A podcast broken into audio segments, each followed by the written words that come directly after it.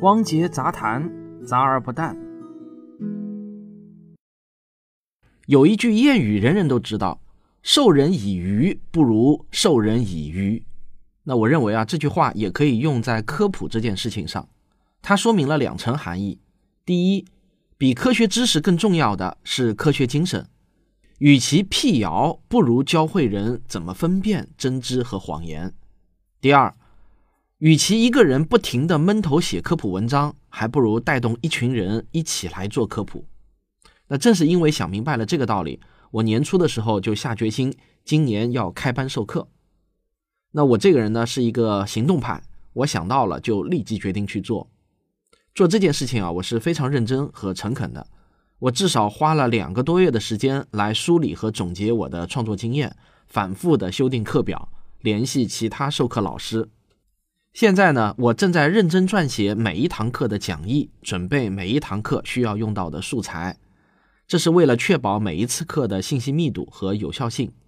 这也是我二零一九年下半年给自己定下的最为重要的任务，没有之一啊。那有很多人问我，你为什么要搞一个训练营，而不是一门音视频课程呢？这样岂不是能够传播的更广吗？这是因为啊。基于我自己在网络上买了那么多课的经验啊，我真心感到，如果缺少了师生互动、同学互助、课后练习、作业讲评等等这些对于学习来说非常重要的环节，那么哪怕这门课的内容再好，也会看过或者听过就忘的，学习效果总是有点差强人意。我不知道你有没有同感啊？正因为这样呢，我才决定采用训练营的形式，限定人数。绝不超过二十名。主要的授课形式呢是网络直播互动，再加上两次的线下课。每节课都会有课后作业，我会批改作业。每次上课呢也会有作业讲评。当然也少不了线下毕业典礼、结业证书和聚餐。下面呢，我想给大家介绍一下都有哪些授课老师。当然啊，我自己本人不但是担任营长、班主任。也是最主要的授课老师。此外，还有科学声音的其他成员，比如大家都很熟悉的吴金平老师和旭东老师，还有得到的科学主编王木头老师。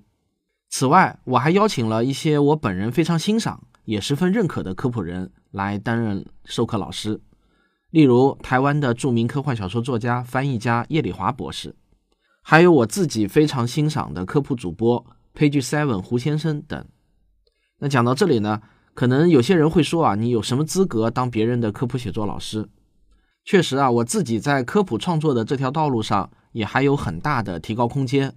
我自己也还是一个学生，但是经过这几年的努力呢，也取得了一点小小的成绩。例如我的科普书《时间的形状》就获得过第八届国家图书馆的文津图书奖。今年我也得到了喜马拉雅二零一八年商业科技类十大实力主播的称号。另外一位获得此称号的呢是旭东老师，这个类别只有我们两位。还有一件事情呢，我觉得讲出来也不算丢人。从二零一六年开始，就有好几家出版社给我承诺，不管我写什么，只要我愿意，而且呢内容不违规，就都愿意给我出版。我也从二零一七年开始成为了一名职业的科普作者，虽然过不上大富大贵的生活吧，但收入也足以让我自己感到满意了。最重要的是啊。这是一份很有成就感和受人尊敬的职业，虽然这些成绩在你看来可能都是一些微不足道的小成绩，但我想呢，我积累的创作经验和心得体会，还有我掌握的一些写作工具和技巧是有价值的，是可以帮助到很多刚入门的创作者的。我愿意毫无保留地分享出来，带动更多的人写出优质的科普内容。我相信，通过为期二十四周的训练营，你能获得非常实用的科普写作，还有新媒体运营的知识和技巧，并且能与包括我在内的科学声音的几位成员亲密接触，与一群志同道合的人交朋友。如果你已经有了自己的自媒体，或者准备开设自媒体的话，那么你也有机会得到科学声音的大力推荐。注意啊，我说的是“有机会”三个字。这三个字的含义是啊，你的自媒体内容至少应该是在我们看来是合格的。那如果你很优秀的话，不仅仅是会被我们推荐，你还会被邀请加入到科学声音组织中来。那假如听到这里啊，有键盘侠以为我是钱不够花了，要变着花样挣钱的话，那我说啊，他也真是小看我的挣钱能力了。花同样的时间和精力，其实我完全能够挣到比这个学费多得多的稿费或者版税。我常常认为，什么样的人眼中就有什么样的世界。一个人的想法本身就暴露出了这个人的格局。而我的真正目的啊，是希望通过这个训练营结成一个广泛的科普联盟，而这个联盟能够继续开枝散叶、花繁叶茂。说大了呢，是为提高全民族的科学素养做出贡献；说小了，是能够为科学声音广纳贤才。只要第一期能够得到大家的认可，我就下决心把这个训练营持续的办下去。假如我一年能带动四十名科普创作者，那十年就是四百名，二十年就是八百名。我相信这中间一定会有很多成就远远在我之上的人，到时候啊。我和他的这种名义上的师生关系，就足以让我吹一辈子牛皮了。这就好像某个名人的小学老师可以津津乐道一辈子一样。我也希望我能成为那样幸福的人。好，下面呢，我给大家念一下我制定的二十四周科普训练营的前五周的课表。第一周，我要讲理论方面的科普通论，讲常用的写作工具 Word 和 Markdown 的使用技巧。还要讲如何访问国外的受限资源站。这一周的学习要点是从宏观上理解科普的要义，要理解 Word 的导航视图等重要而实用的技巧。还有比如说像 Markdown 的脚注标记等不常用，但是对科普文来说却非常重要的标记。我还要教会你科学上网的几种方法。这一周的课后作业呢，是按照学习的内容，把一篇格式混乱的文档重整格式。格式对于科普文写作来说是非常重要的。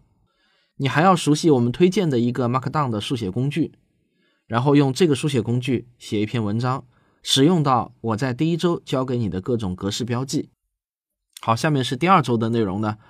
首先是作业讲评，然后我会跟你讲正统学院派的科学哲学史纲，然后还会给你讲科学思维传播的京剧解析。这一周的学习要点呢是。波普尔、库恩、费耶阿本德、拉卡托斯的主要科学哲学观点，还有如何把枯燥的科学哲学变成通俗易懂、朗朗上口的句子。这一周的课后作业是原创一句科学思维的金句，还有就某一个科学思维金句写一篇不少于一千字的解读科普文。第三周除了作业讲评，还要讲科普写作中关键的关键。也就是信源，还有会教你如何快速高效的检索科学文献。那这一周的学习要点呢是优质信源的概念和常见的信源介绍，还有呢会用一个实例来给你讲解文献检索的方法和技巧。这一周的作业是完成一篇不少于两千字的命题作文，主要是通过查询科学文献解答一个与生活有关但较为专业的问题。第四周同样有作业讲评。然后开始给你介绍我最喜欢的几种科普写作的范式啊，范式就是所谓的套路。我们先做一个总体的介绍。这一课的学习要点是我用具体的实例来给你讲解几种常见的科普写作的范式结构。课后作业是每个人阅读一本指定的科普书，然后完成一篇五百字以内的读书笔记，重点是要写出这本书的结构脉络。好，第五周同样有作业讲评。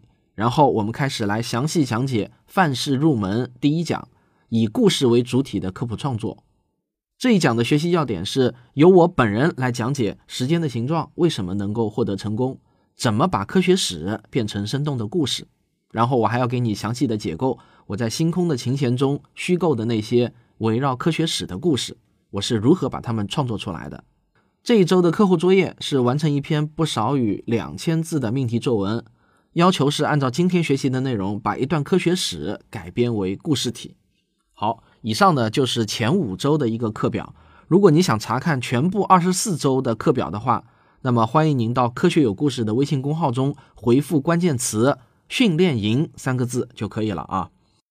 那如果你想报名的话，请您将您的个人简历发送到邮箱科学声音 at 幺六三点 com，就是科学声音的拼音 at 幺六三点 com。邮件的主题你务必要写明“科普训练营报名”这几个字啊。那如果在开课前报名人数超过二十名的话，这个现在看来呢，应该是会超过二十名了。我还会安排这个，有可能会是面试，也有可能是笔试啊，这个不一定，也有可能会通过简历。反正呢，我不是择优录取，而是择合适录取。如果我觉得合适的人不满二十个，我宁可少于二十个人。因为说实话，人数越少，我相对来说工作量也越小，也越越轻松一点。因为每个人我都要批改作业啊。那什么叫合适呢？不是说你越优秀就越合适啊，而是我认为你能从我这里学到东西，那我觉得是合适的。假如你的水平已经足够高了，从我这里我觉得是学不到东西了，那我就会谢绝您。好，大概呢就是这些内容。如果您还有其他不清楚的问题想咨询的话，可以加微信号幺零六幺幺三四零八来咨询。好，这就是今天的汪杰杂谈，咱们下期再见。